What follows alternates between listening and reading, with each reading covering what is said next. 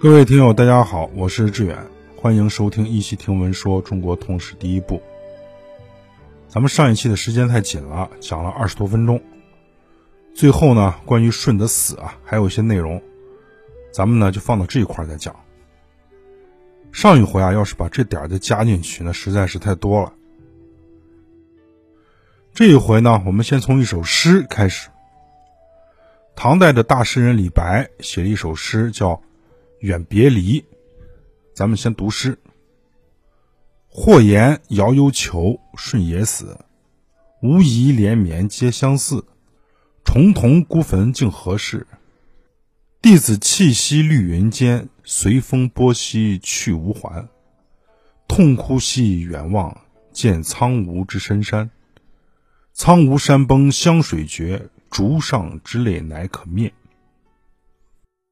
因为啊，在每个时代，我们所接受的信息呢都不一样，所以呢，我们无法想象，在唐朝啊，像李白这些文人接受的三皇五帝这套东西啊，到底是个什么样子？我们就通过李白来解读一下唐朝对尧舜禹的认知。首先，李白是承认啊，尧舜禹呢不是什么光辉伟大的和平禅让，展现出了人性的光辉。他在这首诗里啊，替帝舜在悲歌。帝舜呢，死在了野外，死在了一片大山之中。到了最后呢，居然连坟都找不着。帝舜的家属，他的儿子商均，他的两个妻子，非常的伤心。这一段刻骨铭心的悲痛，除非是山崩地裂，否则是无法消除的。那么，李白所得到的帝舜最后死亡的原因？是因为帝舜被流放了，《史记》里面呢没有写流放，写的是帝舜南征，死在了南征的路上，这鬼才相信呢。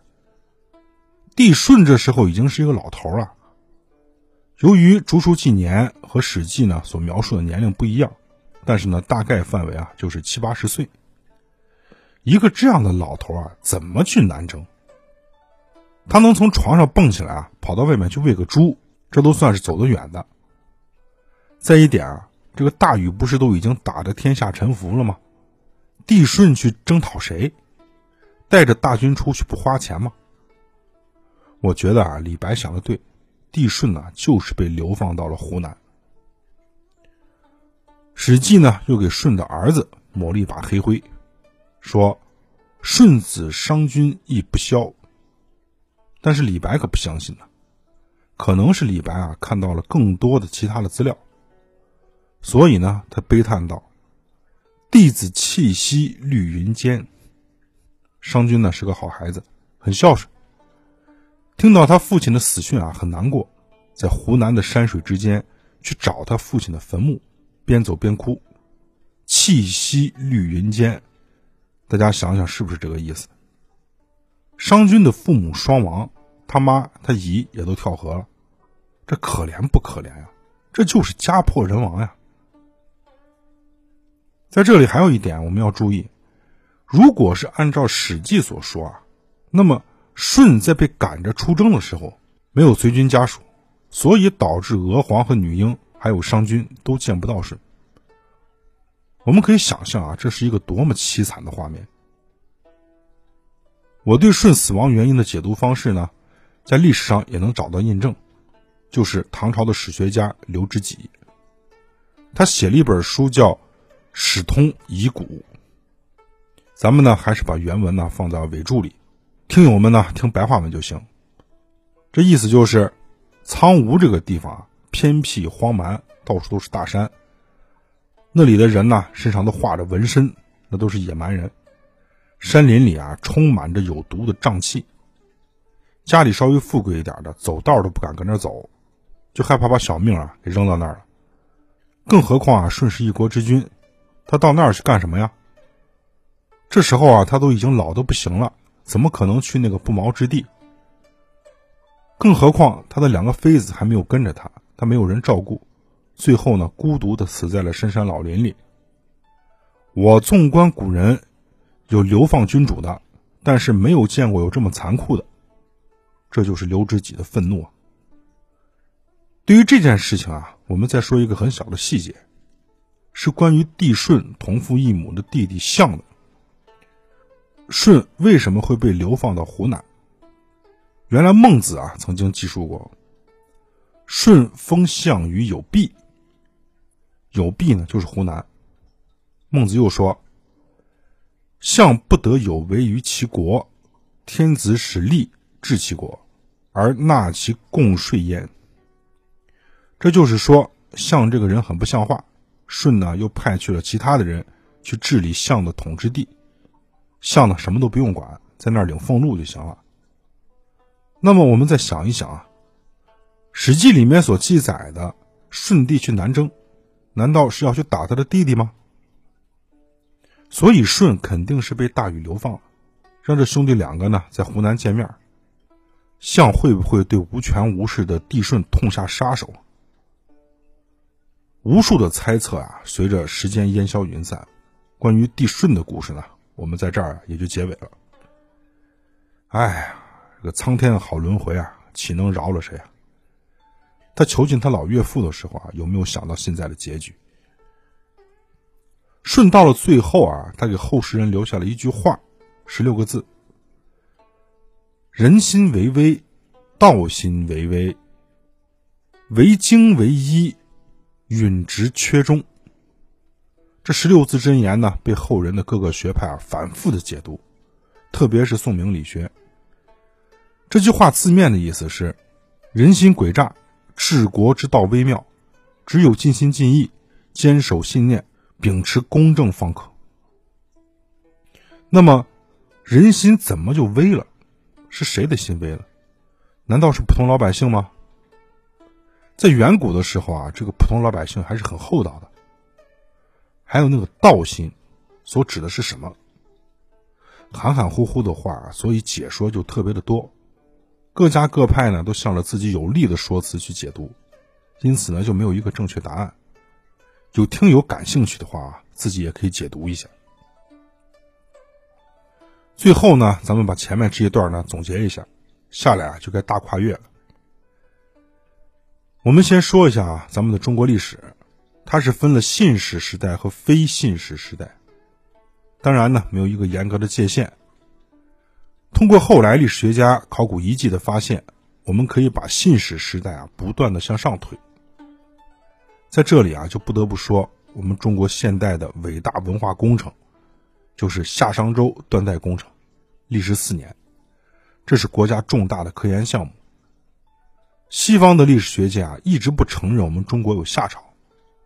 所以呢，在我小时候啊的历史书里面，对夏朝呢也是含糊其辞。但是呢，到现在不一样了，我们确定了很多的东西。这是对我们中国文化的一种弥补。当然，国外的历史学家呢会站出来反对，并且找到各种各样的证据来攻击。但是我坚定的相信，我们的历史学家、考古学家、天文学家、地质学家、生物学家，一大堆专业人员的集合。动用了国家的力量，取得的科研成果是正确的，是不容这些心怀叵测的外国学者所诽谤的。西方人啊，他们能把瞎子荷马写的史诗当成正史，他们有什么资格来怀疑我们？所以呢，我在这里啊，请能听到这个节目的朋友，大家啊一定要提高警惕性。西方的文化侵略那是无孔不入。他们会歪曲事实，无中生有的胡说八道。他们不光歪曲别国的历史，还歪曲自己国家的历史，掩盖自己丑恶的罪行。那么，有的朋友就会说啊，那你前面的这些内容呢？我们国家也有歪曲历史的，肯定会有的。但是呢，我们有一定的限度，我们有底线呢。我们所定的正史系统啊，大部分是可读的、可信的。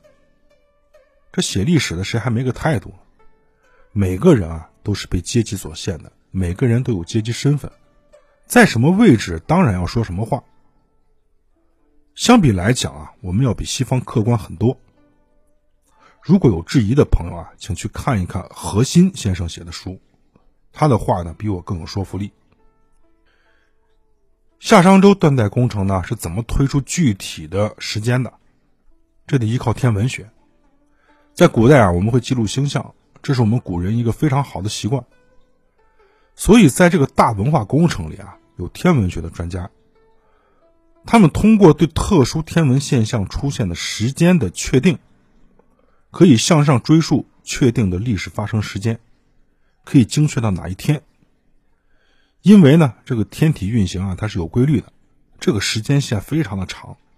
我们人类的历史啊，在宇宙星辰跟前，那短的就不像个样子。比如日食、月食。五星连珠，这都是有时间规律的。比如翼王元年，天在旦于正。天在旦指的就是日全食，据此呢，可以推算出公元前八九九年四月二十一号为周翼王元年。有了若干个可以被确定的时间点，那么我们就可以向上向下推算出那些原来不容易被确定的时间。咱们再说儒墨两家啊对历史的影响。儒墨两家的发源地呢就是山东，而且呢他们都是商朝人的后裔，所以啊他们对尧舜的尊敬啊就像尊敬自己的祖先。有人说墨子是河南人，这个说法不重要，因为墨子啊他是宋人，宋人呢其实也是商朝的后裔。在春秋战国时期啊是我们史书大成的时期。儒墨两家呢是当时最大的两个学派，弟子门生无数，因此呀，他们定然要去标榜尧舜。这就是我们刚才说的阶级局限性。那么他们为什么不谈前面的那几个君主呢？轩辕皇帝啊离得太远了，这少昊呢是个鸟，颛顼生的孩子奇形怪状，这帝喾啊也不知道都干了些什么事儿，因此啊干脆只说尧舜。然后啊，他们小庙里面所立的牌位呢，就成了万世之表。关于尧舜呢，也有不好的事儿，但是大家呢都避而不说，一闪而过。比如舜的同父异母的弟弟象，就这么一个不像话的人，还被舜封成了侯。这是在标榜舜以德报怨的功德，还是在说舜以权谋私？但是呢，针对这个问题啊，庄子又说出了一个完全不一样的东西，说：“舜留母弟，舜把象啊给流放。”庄子呀，基本上谁都不太鸟，他的阶级立场呢没那么明显。看到这儿呀，我就只能是望文兴叹了，这都是在挑战自己的理解能力。咱们的史学家啊，顾颉刚先生，他说的是更明白、更刺激啊，他说。禅让之说，乃是战国学者受到了时势的刺激，在想象中构成的乌托邦，是墨家为了宣传主义而造出来的。